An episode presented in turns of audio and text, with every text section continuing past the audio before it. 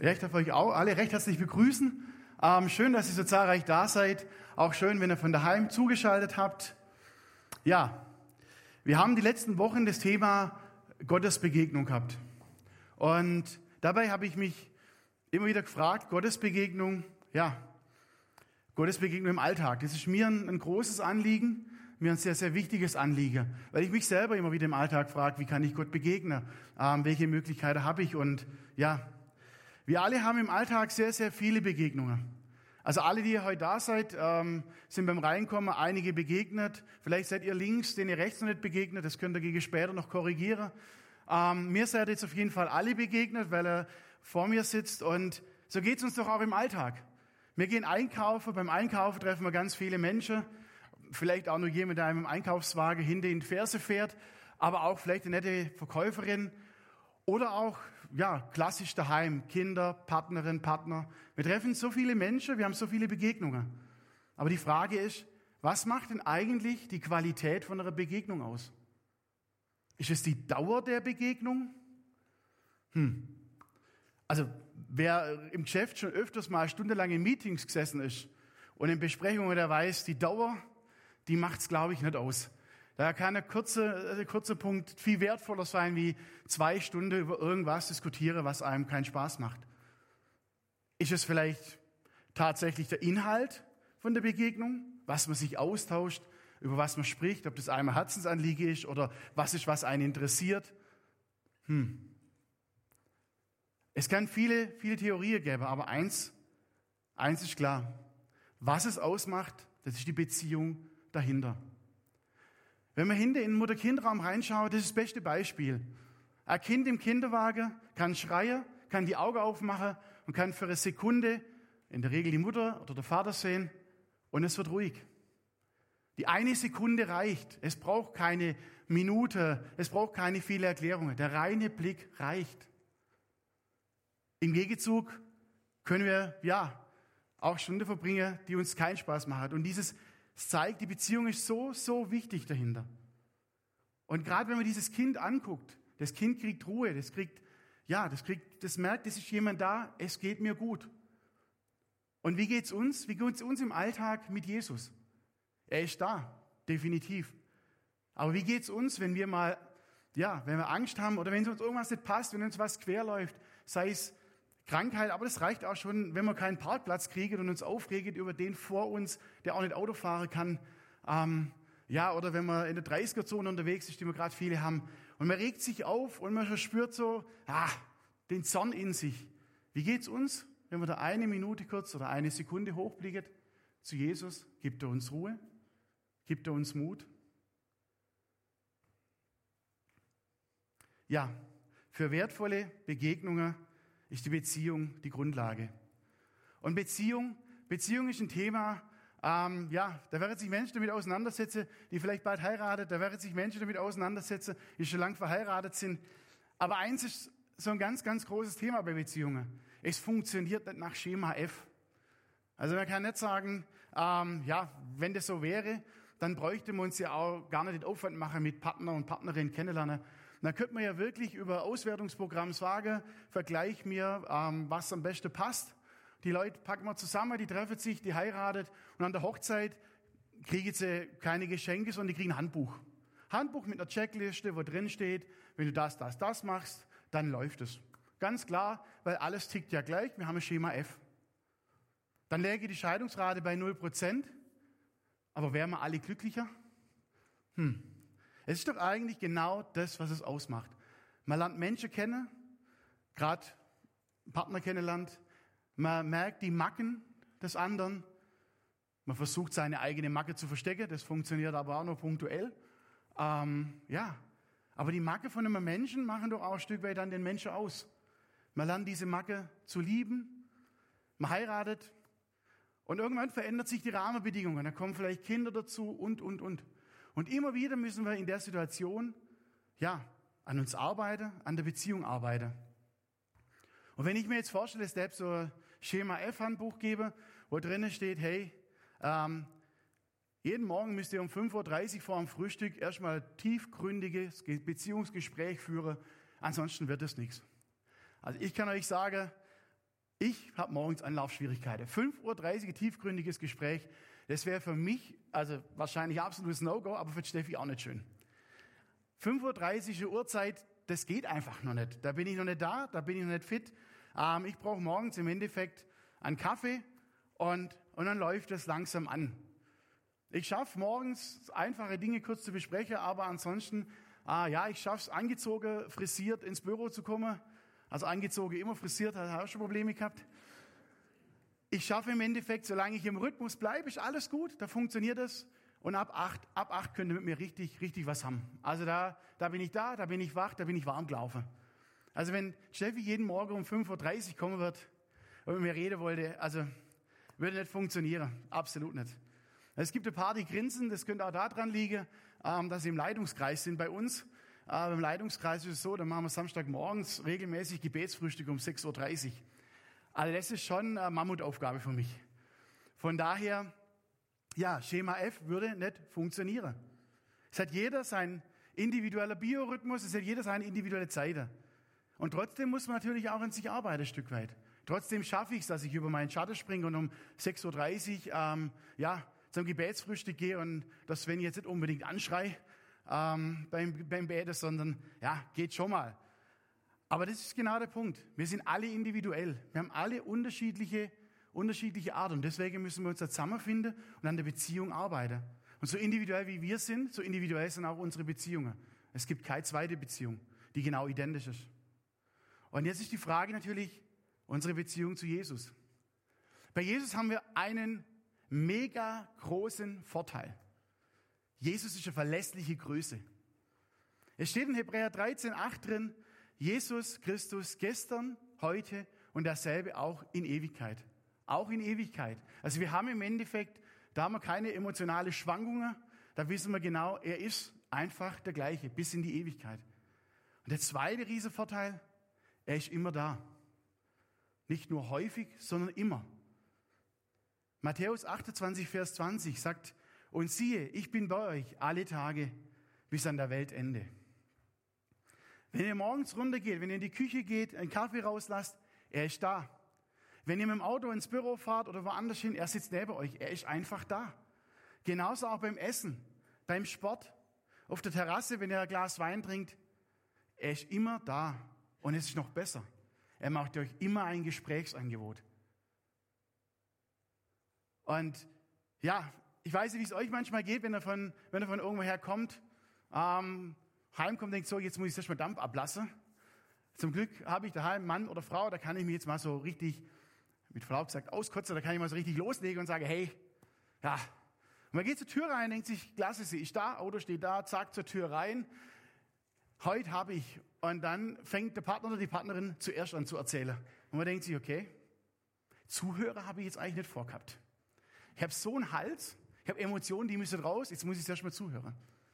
Und auch das ist das Schöne. Jesus lässt uns immer zuerst erzählen.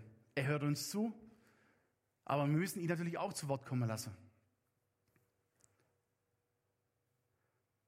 Deswegen ist ganz, ganz wichtig, dass wir sein Angebot annehmen. Sein Angebot, dass er bei uns ist, dass wir mit ihm reden können, dass er uns zuhört, aber dass wir auch ihm zuhören. Ich beneide alle von euch, die es schaffen, morgens stille Zeit zu machen, bevor sie irgendwie ins Arbeiten anfangen und, und, und. Finde ich total beeindruckend, schaffe ich leider nicht. Bin ich ganz ehrlich. Es gibt natürlich auch einige, ähm, ja, wenn wir jetzt an Kinder denken, manchmal stehen die Kinder vor den Eltern auf.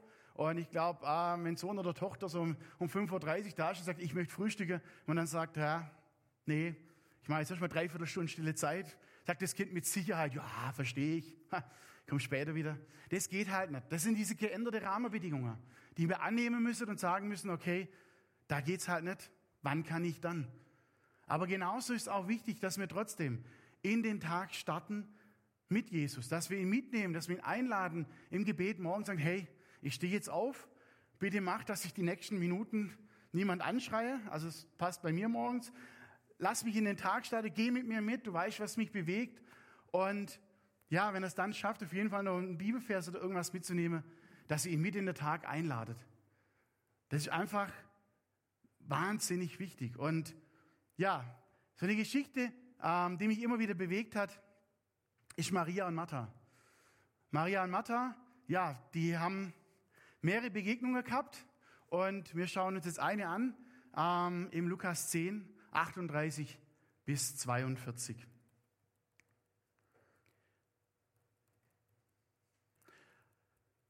Als Jesus mit seinen Jüngern weiterzog, kam er in ein Dorf, wo ihn eine Frau mit Namen Martha in ihr Haus einlud. Sie hatte eine Schwester, die Maria hieß. Maria setzte sich dem Herrn zu Füßen und hörte ihm zu. Martha hingegen machte sich viel Arbeit, um für das Wohl ihrer Gäste zu sorgen.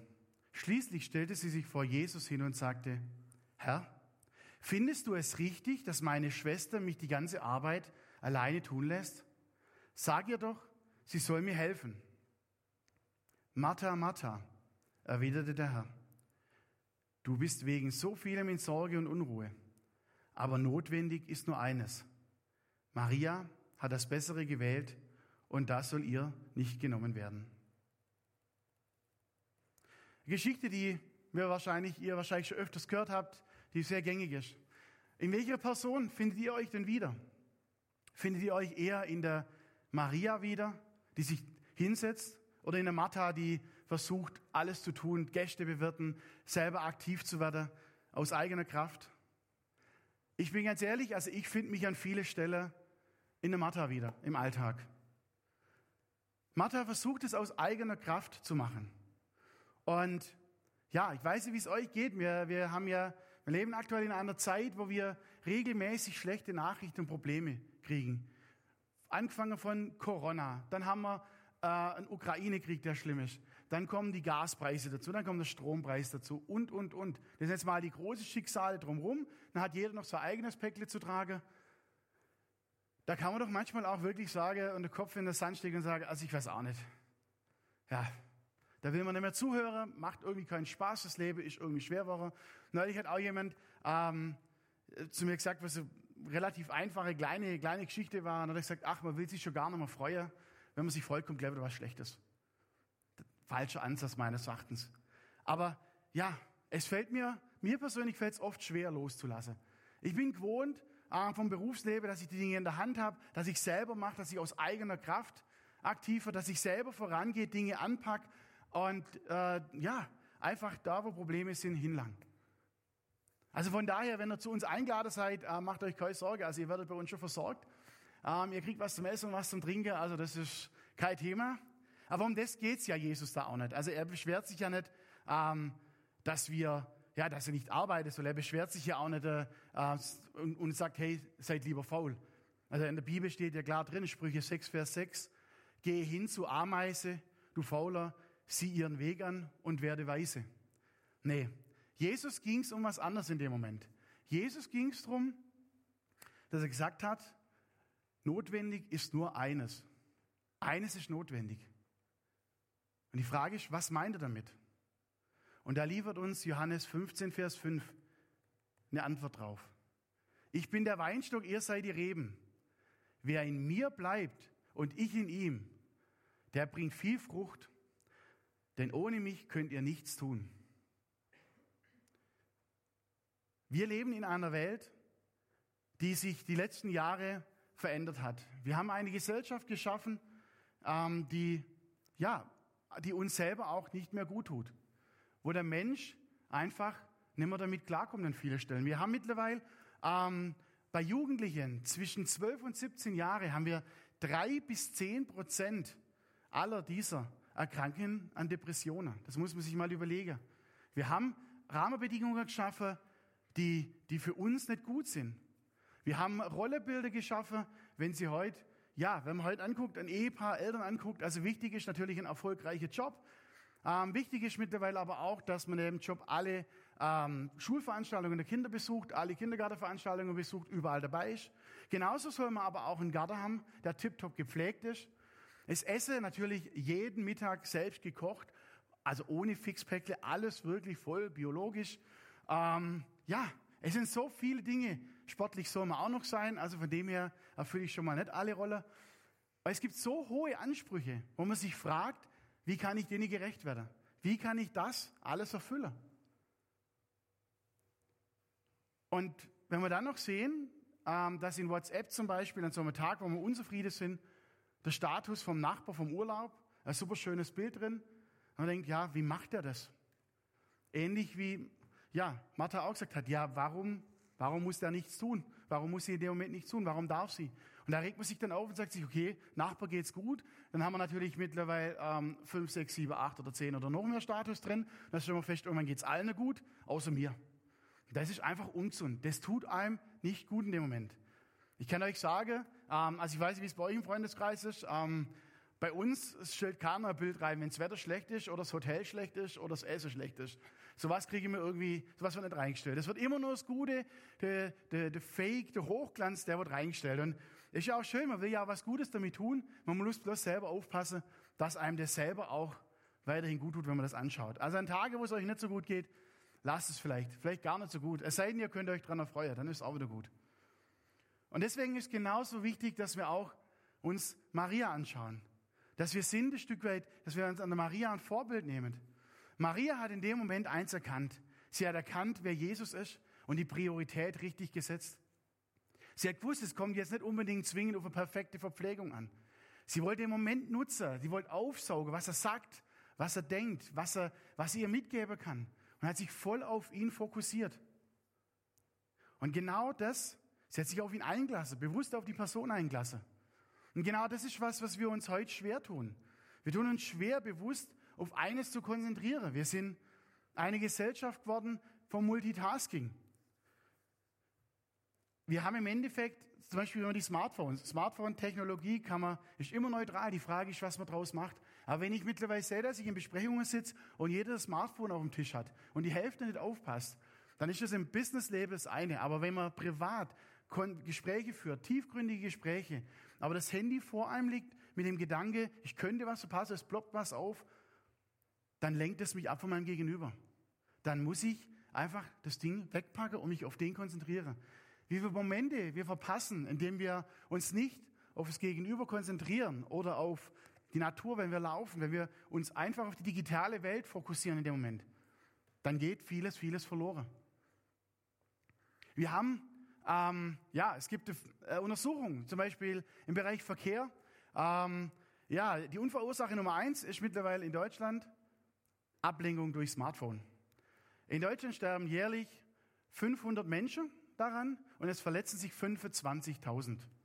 Also es zeigt, Multitasking, hm, Multitasking geht so nicht. Und genauso, es gibt jetzt keine Studie, wie viele Beziehungen auf der Strecke bleiben, wenn man sich nicht mehr richtig zuhört. Da gibt es keine Zählungen. Aber ich würde sagen, der Prozentsatz ist auch da relativ hoch. Wenn wir uns mit dem Partner unterhalten wollen und das Handy da liegt und wir merken genau, hey, die halbe Zeit wird aufs Handy guckt. Das geht dran vorbei. Ich kann kann wahrscheinlich erzählen, was ich will oder nur die Hälfte kommt an, dann ist es nicht gut. Und ja, wir uns Männer wird es ja schon lange nachgesagt, dass wir nicht multitaskingfähig sind. Aber an der Stelle ähm, kann man auch äh, für die Frau noch eine kurze Info mitgeben. Es ist neurobiologisch bewiesen, dass Multitasking nicht geht.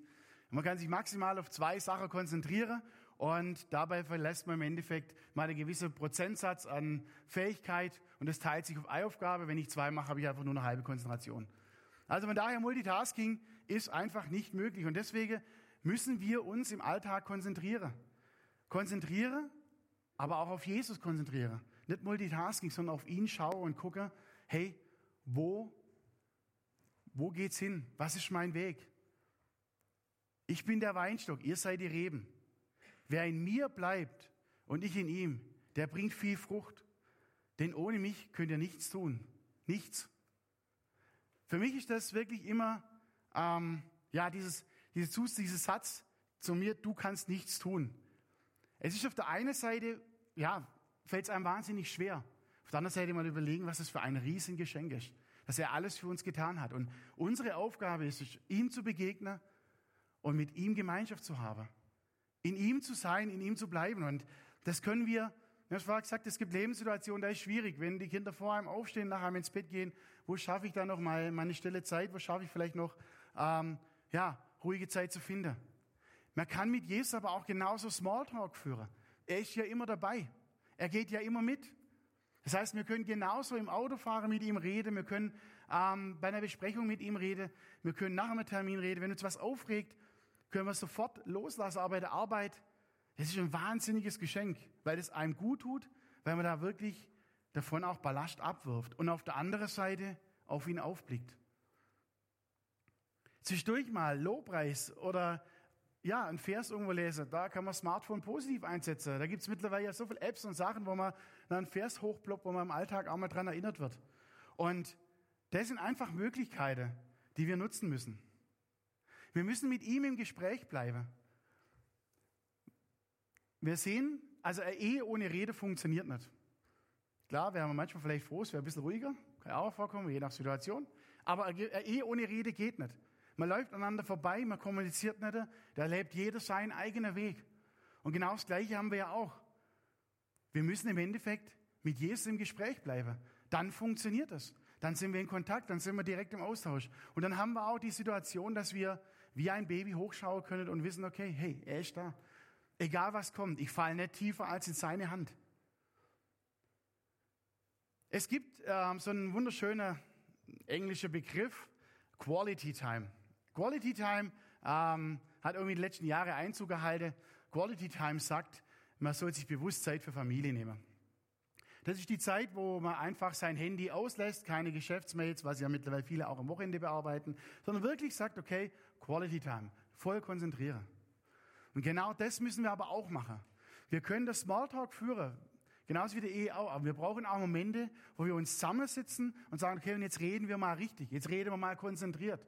Nicht nur geschwind eine Viertelstunde zwischen Tür und Angel oder fünf Minuten. Und genau das brauchen wir auch. Wir brauchen Quality Time mit Gott, mit Jesus, wo wir uns hinsetzen und bewusst mit ihm mal reden. Muss nicht mal sitzen sein. Wir können mit ihm einen Waldspaziergang machen. Wir können mit ihm Fahrrad fahren. Wir können mit ihm einen Kaffee trinken gehen. Das, was uns gut tut, da, wo wir Ruhe finden. Da, wo wir merken, da habe ich einen Rückzugsraum, da kann ich mich, da kann ich mich voll auf ihn einlassen. Und wenn das bei euch um 5.30 Uhr morgens ist, dann ist es um 5.30 Uhr. Aber wir müssen auch in dieser Quality Time, deswegen brauchen wir die. Wir müssen auch zuhören. Das ist genau das. Mir geht es oft so im Smalltalk. Ich gebe ganz, ganz viel im Alltag ab, wo ich mal so geschwind zwischen Tür und Angel, zwischen Besprechungsräume, ja, mal mein Frust los wird, auch mal, ja, auch um Rat fragt, wo man einfach hilflos ist und man sagt, okay, ähm, wie geht's weiter? Also mir ging es oft in der Corona-Zeit, wo wir viele Themen hatten, die wir entscheiden mussten. Da gab es halt noch kein, noch kein Schaubild, wie man es bei der letzten Corona-Pandemie gemacht hat. Wir haben alles neu gemacht. Und es war für mich, für mich wirklich wahnsinnig entlastend zu wissen, ich bin jetzt zwar auf der Position und ich muss das jetzt machen, aber er macht durch mich. Ich kann abgeben und kann sagen, Jesus, mach du, ich weiß es wirklich nicht. Und das ist einfach genau das, was ich oft mache, aber ich muss mir dann auch die Zeit nehmen, wo ich zuhöre wo ich mal schweige. Und ich könnte euch vorstellen, ähm, die mich näher kennen, wissen, Schweige ist jetzt bei mir eher ein bisschen schwieriger. Also Rede kann ich gut. Schweige, da muss ich mich schon zusammenreißen. Also wenn ich daheim hinsitzen wird und versuche wird zu hören, das funktioniert, da komme ich nicht zur Ruhe. Ich muss tatsächlich raus, ich muss irgendwie in die Natur, ich muss laufen, da kann ich auch schweigen, da kann ich hinhören, da kann ich Gott begegnen. In der Natur durch so vieles. Und deswegen gerade die Quality Time ein ganz, ganz wichtiger Faktor.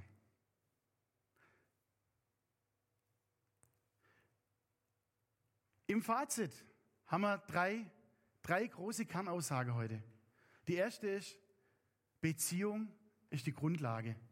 Beziehungsarbeit.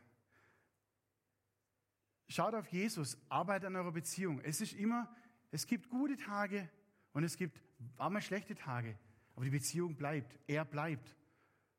Er vergibt uns alle Fehler, die wir machen. Wir dürfen immer wieder zu ihm kommen. Und es ist ein, ein wirklich mega großes Angebot. Und wir müssen es einfach nur annehmen. Und ich merke selber manchmal, wie schwierig es ist anzunehmen, wenn man vorbeiläuft und dann man wieder merkt, okay, zur Ruhe kommen, runterkommen, zuhören. Aber das Zweite auch, wir können ihn in den Alltag mitnehmen. Wir können nicht morgens, wir brauchen nicht morgens die Wohnung verlassen, lassen ihn daheim sitzen, kommen abends wieder, sondern wir nehmen ihn mit, egal wo wir hingehen. Er ist bei uns, er geht mit uns.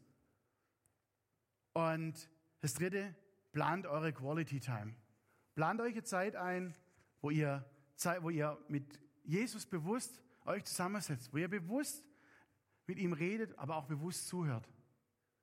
Denn mit der Quality Time, ja, wenn ihr merkt, okay, es ist schwierig, dann plant sie den Kalender ein. Plant vielleicht schon mal, überlegt schon mal sonntags, okay, was ist die Woche und guckt mal, wo, wo habe ich Luft. Quality Time reicht nicht nur einmal im Monat. Das wird bei ihrer Ehe auch nicht reichen, wenn man sich nur einmal im Monat zusammensetzt und redet. Also es wäre zumindest ein wahnsinnig langes Gespräch dann wahrscheinlich. Ähm, ihr müsst schauen, dass ihr das am besten täglich hinkriegt, aber zumindest mehrmals wöchentlich von euch mal bewusst die Zeit nimmt. Und sagt, okay, da, da, da fokussiere ich mich voll und ganz. Und dann werdet ihr, ich möchte zurückkommen zu der Eingangsfrage, ja, wie geht's euch mit Jesus? Schaut ihr hoch? Habt ihr die Ruhe, die Zuversicht, Mut? Oder geht's euch gerade nicht so? Dann möchte ich euch die Chance geben, dass ihr im Gebet einfach für euch, ja, mit Jesus redet und einfach auch, ja, mit ihm da klar Schiff macht, was vielleicht offen ist, wo vielleicht noch irgendwas stehen geblieben ist. Ich würde gern mit uns beten und wir würden dann mit dem Vater unser äh, abschließen. Vater, hab du Dank, dass du, ja, dass du heute unter uns bist, dass du uns ganz klar zugesagt hast, wo zwei oder drei in deinem Namen sind. Ja, da bist du dabei. Hab du Dank, dass du uns, mit uns gehst, durch den Tag gehst, dass du uns immer wieder, immer bei uns bist und uns auch immer die Gesprächsangebote machst, dass du deine Hand ausstreckst und immer uns aufnehmen willst, immer uns zuhörst und wir immer zu dir kommen können. Ich möchte dich auch bitte heute, ja, für die Landwirtschaft, du siehst, wir haben einen wahnsinnigen Sommer, eine wahnsinnige Trockenphase. Und ich möchte dich einfach bitte, ja, schenke uns Regen, aber schenke uns vor allen Dingen das, was die, was die Pflanze brauchen, dass wir den Wachstum haben, dass wir, dass wir einfach, ja, versorgt werden können, hier bei uns regional, aber weltweit, dass einfach, ja, die Lebensmittel produziert werden können durch eine gute Ernte, trotz den schlechten Bedingungen. Es liegt alles in deiner Hand, du kannst das. Und genauso möchte ich dich auch bitten, du siehst, wer bei uns im Bezirk erkrankt ist, ähm, ja, wo vielleicht auch schwere Erkrankungen da sind. Ich möchte dich einfach bitten, um Heilung bitte, aber auch um Kraft und Zuversicht bitte, dass du die Menschen begleitest und die Familien begleitest und sie immer wieder hochschauen lässt zu dir. Und gerade in so schwierigen Momenten, dass sie merken, dass du da bist und dass du ihnen einfach Zuversicht und Kraft gibst.